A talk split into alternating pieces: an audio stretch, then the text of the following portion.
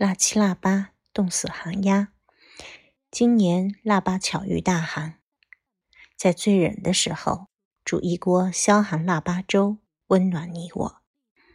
冯骥才说：“年年一喝那杂米杂豆熬成的，又黏又甜，味道独特的腊八粥，便朦胧看到了年，好似彼岸那样在前面，一边诱惑，一边等待了。”一碗腊八粥是告别，也是期待。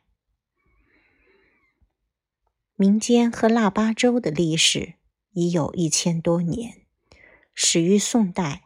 每逢腊八，不论是朝廷、官府、寺院，还是黎民百姓家，都要做腊八粥。到了清朝，更加隆重。内务府在雍和宫熬粥，初七下午点火。熬至次日凌晨，煮好，先功臣御用，然后分别赏赐给王公大臣，施于平民百姓，岁岁循礼。时至今日，各地寺庙依旧在这天施粥送福。普通人家也要做腊八粥，祭祀祖先和神灵，寓意喜庆丰收。希望来年日子更好。一碗腊八粥是简单生活的仪式感。小时候，一到腊月初七的晚上，妈妈就会泡上五谷杂粮。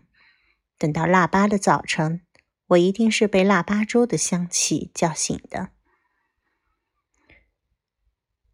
那时邻里亲密，家家熬粥，家家送粥。东一碗来，西一碗去。到了下午，妈妈会打包一份，有两颗白菜，切块腊肉，让哥哥带着我一起给外公家送去。在那个物质不算丰裕的年代，一碗香甜的腊八粥是童年最为美好的记忆，也是一份实实在在的情谊。